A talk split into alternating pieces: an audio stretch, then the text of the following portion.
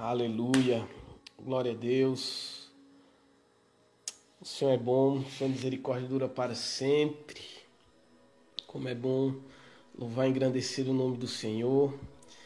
E eu tô passando aqui para nesse dia tão significativo para nós cristãos deixar uma palavra, uma reflexão. Sabe, hoje quando eu acordei, na verdade eu despertei em um momento durante meu sono, é, Deus foi como se fosse uma voz, na verdade, no meu espírito, dizendo: esse é um dia para reflexão, esse é um dia para meditação, porque reflexão e meditação são a mesma coisa.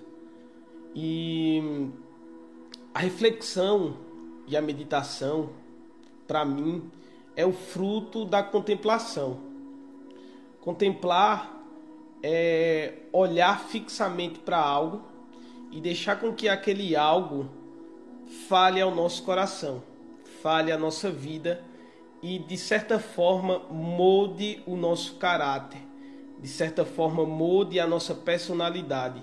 Então contemplar é você deixar ser influenciado por aquilo que você está olhando, por aquilo que você está vendo.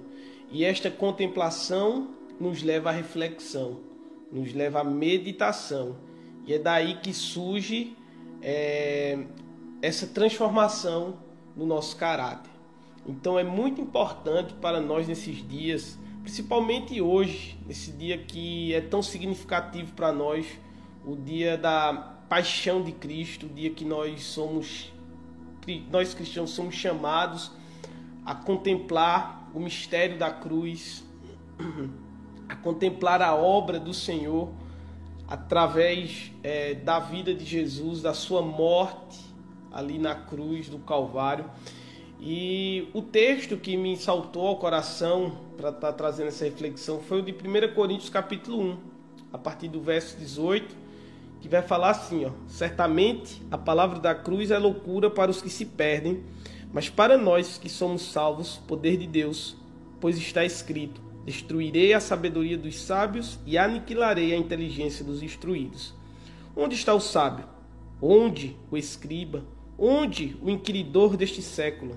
Porventura, não tornou Deus louca a sabedoria do homem? Visto como, na sabedoria de Deus, o mundo não conheceu por sua própria sabedoria, aprove a Deus salvar os que creem pela loucura da pregação, porque tanto os judeus pedem sinais como os gregos buscam sabedoria. Mas nós pregamos a Cristo crucificado, escândalo para os judeus, loucura para os gentios. Mas para os que foram chamados, tanto judeus como gregos, pregamos a Cristo, poder de Deus e sabedoria de Deus, porque a loucura de Deus é mais sábia do que os homens e a fraqueza de Deus mais forte do que os homens. Aleluia que palavra nós temos aqui diante de nós. A palavra, é, nós podemos definir essa, essa reflexão ou essa perícope, esse parágrafo desse texto, dessa carta de Paulo aos Coríntios, como a mensagem da cruz. Nós temos aqui a obra do Senhor, que para os homens é uma loucura, um absurdo. Sabe, é, a história bíblica é linda, história bíblica, o, o enredo bíblico, ele é lindo. E, e nós vemos um Deus que sempre coloca à prova o homem. Desde Gênesis, Deus, a, Apocalipse, Deus sempre está colocando o homem à prova. E uma das coisas que me chama a atenção é, é ali em Gênesis 12, o chamado de Abraão, porque Abraão vivia num contexto politeísta. O próprio Abraão adorava vários deuses. E, e ele é chamado para romper com esta cultura, romper com esta mentalidade. E aquilo, para aquela época, era um absurdo. Como assim apenas um Deus? Como assim apenas uma divindade? Então Abraão ele surge com uma mensagem diferente. Ele surge para ser diferente. Então nós vemos ali digamos que o absurdo para aquela sociedade, o absurdo para aqueles homens daquela época. Apenas um Deus? Como assim? Então, nós vemos o desenrolar todo da história bíblica, nós vemos o desenrolar todo da história ali no Antigo Testamento, até chegarmos a Jesus. Que olha o absurdo. Deus, o soberano, o todo-poderoso, se fez carne. Habitou entre nós. Olha o paradoxo. Olha que loucura para a mente humana. Como assim? Olha o choque que aquela sociedade tinha que que aquela sociedade recebeu. Deus carne, Deus encarnou, Deus nasceu de uma virgem. Como assim? Que história é essa? Nós temos aqui Paulo pregando para os gregos. Gregos, naquela época, Atenas, os gregos, eles buscavam a sabedoria, eles buscavam é, é, as tendências do pensamento moderno da época. Eles queriam conhecimento, eles queriam entender o homem, a filosofia. E nós vemos um evangelho surgindo dizendo: olha, olha aqui, ó, a sabedoria de Deus, a loucura de Deus. Nós vemos aqui é, é, Deus embaralhando a cabeça, a mente do homem da época. Nós vemos Deus aqui fazendo uma, uma loucura no pensamento do homem. E nós temos aqui ó, no, verso, no verso 21 dizendo assim: ó, Visto como na sabedoria de Deus o mundo não conheceu por sua própria sabedoria, aprove a Deus salvar os que creem pela loucura da pregação. aprove a Deus, ou seja, Deus decidiu que a salvação se daria por ouvir a palavra de Cristo. Paulo vai tratar isso lá em Romanos 10 onde ele vai dizer que a fé vem pelo ouvir e o ouvir a palavra de Deus. E que fé é essa, senão a fé salvífica, a fé que nos leva à salvação em Cristo Jesus. E é por esta pregação deste evangelho que mexeu com a mente humana, mexeu com, com o pensamento humano. Aí nós vemos aqui, ó, por exemplo, no verso 22, dois tipos de pessoas que inclusive nós temos hoje nós acreditamos que temos, eu, eu particularmente acredito que nós encontramos hoje na nossa sociedade esses dois tipos de pessoa. Que diz assim, ó, porque tanto judeus pedem sinais, como os gregos buscam sabedoria. Dois tipos de pessoas: aqueles que pedem sinais a Deus e aqueles que buscam sabedoria.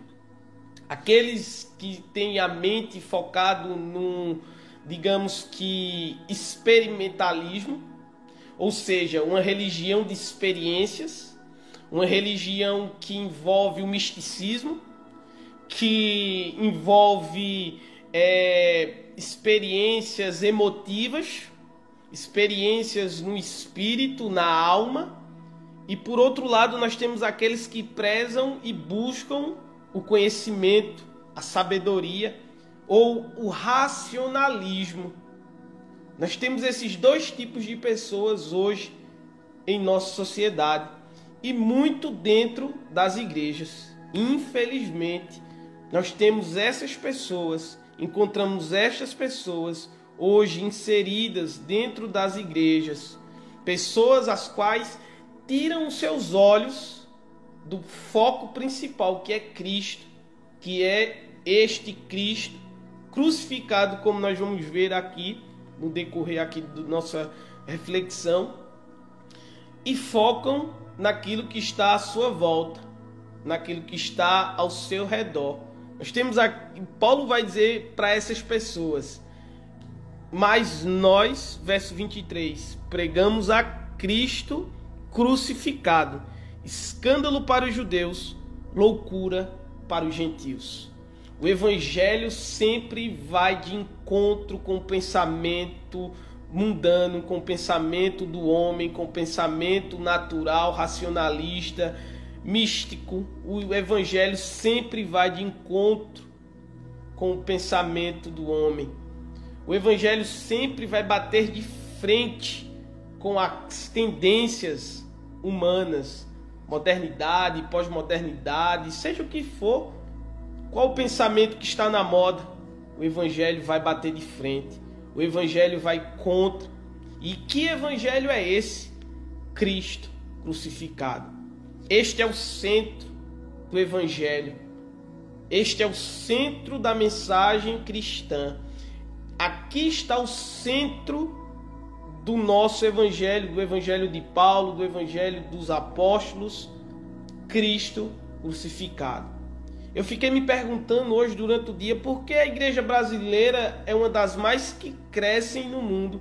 A igreja evangélica brasileira é uma das mais que cresce no mundo, mas a nossa sociedade tem índices e mais índices de crimes, de violência doméstica, assassinatos, corrupção. Eu fiquei me perguntando, porque cada vez mais nós vemos pessoas se desviando do evangelho por um momento, por um instante, eu pensei, ah, agora com as pessoas em casa, as igrejas fechadas, nós vamos, é, quando nós voltarmos, as pessoas vão despertar para o Evangelho, vão despertar para buscar a Jesus. Não, agora as pessoas vão ficar esse tempo todo em casa, não, vai, vai mexer com as pessoas. Não, não, meu Deus, não será possível que as pessoas não vão sentir falta dos cultos, da palavra. Mas pelo contrário, o que eu vi foram pessoas que se desviaram, pessoas que, que de certa forma é, é, não voltaram à comunhão. E eu fiquei me perguntando, meu Deus, o que será que está acontecendo? E muito disso a resposta está que as pessoas elas estão se convencendo no lugar de se converterem. Elas se convencem de que precisam de Cristo, elas se convencem de que precisam ir à igreja, elas se convencem de que a Bíblia é a palavra de Deus, elas se convencem, mas não se convertem a este evangelho. Elas se convencem das suas necessidades, elas se convencem é, é, dos seus, é, é seus momentos de crise, elas se convencem mas não se converte de todo o coração para buscar a presença de Deus, para buscar realmente o evangelho do nosso Senhor Jesus Cristo. E dentre esse contexto, a resposta de Paulo foi pregar a Cristo. Paulo não desanimou, Paulo não olhou para trás, Paulo não disse, não, eu vou ter que pregar essa mensagem aqui, porque essa mensagem é que está atraindo as pessoas. Não vamos colocar mais luzes na igreja, não vamos fazer alguma coisa para atrair as pessoas. Não. A resposta de Paulo foi pregar Cristo crucificado. Por quê? Porque Paulo sabia, verso 24, mas para os que foram chamados, tanto judeus como gregos, pregamos a Cristo, poder de Deus e sabedoria de Deus.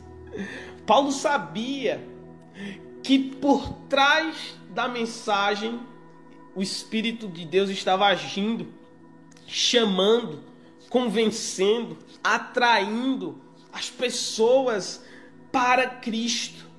Ele sabia que, embora o espírito do mundo estivesse atuando para cegar as pessoas, o espírito de Deus também estava agindo, o espírito de Deus estava atuando, convencendo, não, convertendo os corações, chamando para este evangelho, para aceitar esse Cristo. E era como se escamas dos olhos dessas pessoas, à medida que o Espírito Santo estava atuando, agindo, convertendo esses corações, caíssem dos seus olhos e eles entregassem o seu coração a este evangelho, a esta mensagem. Sabe, irmãos, você que está me assistindo aí agora, é isso que nós temos que nos apegar. É esse Cristo, que é o poder de Deus, a sabedoria de Deus. É este Jesus o qual hoje nos convida a esta reflexão, o qual hoje nos convida a refletir que evangelho nós estamos nos apegando? Que evangelho nós nos estamos deixando com que toque os nossos corações, toque as nossas vidas? Que evangelho é este? Sabe por que evangelho eu fui alcançado? Se você for ler o livro de Gálatas, por exemplo, existe um outro evangelho ali tentando ser inserido dentro daquela igreja, dentro daquele contexto, o qual Paulo combateu, o qual Paulo é, é, combateu ferrenhamente. Sabe, e nós precisamos hoje fazer essa reflexão para as nossas vidas. Será que o meu evangelho apresenta um Cristo crucificado? Será que o meu cristianismo tem esse Cristo, essa cruz? O general William Banff, o fundador do Exército de Salvação, ele disse na sua época: temo que daqui a 100 anos tenhamos um cristianismo sem Cristo e um evangelho sem cruz. Meu Deus. Meu Deus, que Deus nos livre, as nossas igrejas, que Deus nos livre a nós de termos em nossas vidas um cristianismo sem Cristo e um evangelho sem cruz. Porque este é o centro do chamado, da mensagem do próprio Cristo Jesus. Porque ele diz: Vinde após mim, tome a sua cruz, carregue-a. Tome posse da sua cruz, porque o que Deus tem para a vida dos seus seguidores é a cruz. Então Paulo ele continua dizendo porque a loucura de Deus é mais sábia do que os homens, e a fraqueza de Deus é mais forte do que os homens. a loucura de Deus. Deus é louco. Olha o que Paulo vai afirmar aqui. Deus é louco. E quando Paulo vai afirmar isso, Paulo está exatamente afirmando isso por conta da mensagem da cruz. Porque a mensagem da cruz é loucura. Deus, ele se fez carne habitou entre nós, morreu, padeceu sobre Pôncio Pilatos, como vai dizer o credo dos apóstolos, morreu crucificado. Olha toda a humilhação que Cristo passou. Olha tudo aquilo que Cristo sofreu. Isso é loucura. A única palavra que Paulo achou foi essa: é loucura. É loucura. Mas é a loucura de Deus.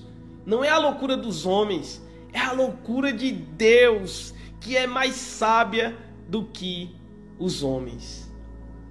Certa vez eu vi um pastor dizendo que por mais que a cruz seja dura, por mais que a cruz seja pesada, ela é a vontade de Deus. E se ela é a vontade de Deus, ela é boa, agradável e perfeita. Ela é a vontade de Deus para as nossas vidas. Então ele continua dizendo: e a fraqueza de Deus é mais forte do que os homens. Deus é fraco. Deus tem uma fraqueza. E esta fraqueza se encontra na mensagem da cruz. João 3,16 vai dizer que Deus amou o mundo de tal maneira que entregou seu único filho, o unigênito, para que todo aquele que nele crê não pereça, mas tenha vida eterna. Talvez a fraqueza de Deus seja esse amor por nós, por sua criação. Seja essa paixão que levou com que ele entregasse seu filho, seu único filho. Como Paulo vai dizer lá em, lá em Romanos capítulo 8, aquele que não pensou duas vezes em entregar o seu filho. Sabe, Deus nos ama. E esta mensagem da cruz, esta mensagem que nos chama a reflexão hoje, nesse dia, nessa sexta-feira da paixão de Jesus, a paixão de Cristo, é a mensagem do amor de Deus. É a mensagem de que ainda há esperança para o mundo. Sabe por quê? Porque Deus amou o mundo. Deus amou o mundo. Então fica aqui esta reflexão. Precisamos colocar Cristo no centro das nossas vidas. Precisamos colocar esse evangelho no centro do nosso coração e encontrarmos o equilíbrio. Encontrarmos o equilíbrio que este evangelho tanto prega. Não nem sermos místicos, espiritualistas, na verdade, essa é a palavra que eu estava tentando encontrar aqui. Como os judeus que pedem sinais, experiências. Certa vez os fariseus chegaram para Jesus e disseram: Mostra-nos algum sinal nos céus, mostra-nos algum sinal. E depois de muito tempo, eles ainda continuavam pedindo sinais, sinais e sinais. Os gregos, aqueles que buscavam sabedoria, algo concreto, algo que pudesse é, ser, digamos que, uma tendência de pensamento dentro daquelas, daquela religião politeísta, que Paulo ficou abismado quando estava caminhando por Atenas e vendo o altar do Deus tal, o altar do Deus tal. Que nós possamos encontrar em Cristo realmente o poder e a sabedoria de Deus. Deus abençoe sua vida. Tenha uma boa noite de descanso. Que você possa ir para a sua cama e refletir sobre essa mensagem. Que Deus possa lhe dar um sábado abençoado, um domingo na presença dele, que você possa ir para a casa do Senhor domingo, adorar, cultuar o Senhor como nunca você fez antes. É um domingo de celebração onde nós vamos celebrar o milagre da ressurreição de Cristo. Então, que você possa celebrar como nunca você celebrou antes, porque você foi chamado, porque você foi escolhido. Se você aceitou Jesus como Senhor e Salvador das suas vidas, se você aceitou Jesus como o único Salvador, único aquele a quem você acredita e confia, é porque você foi chamado. Dentre milhões de pessoas, Deus escolheu você, chamou você e tornou este evangelho claro para a sua vida, convertendo seu coração. Deus te abençoe, tenha uma boa noite na presença de Deus.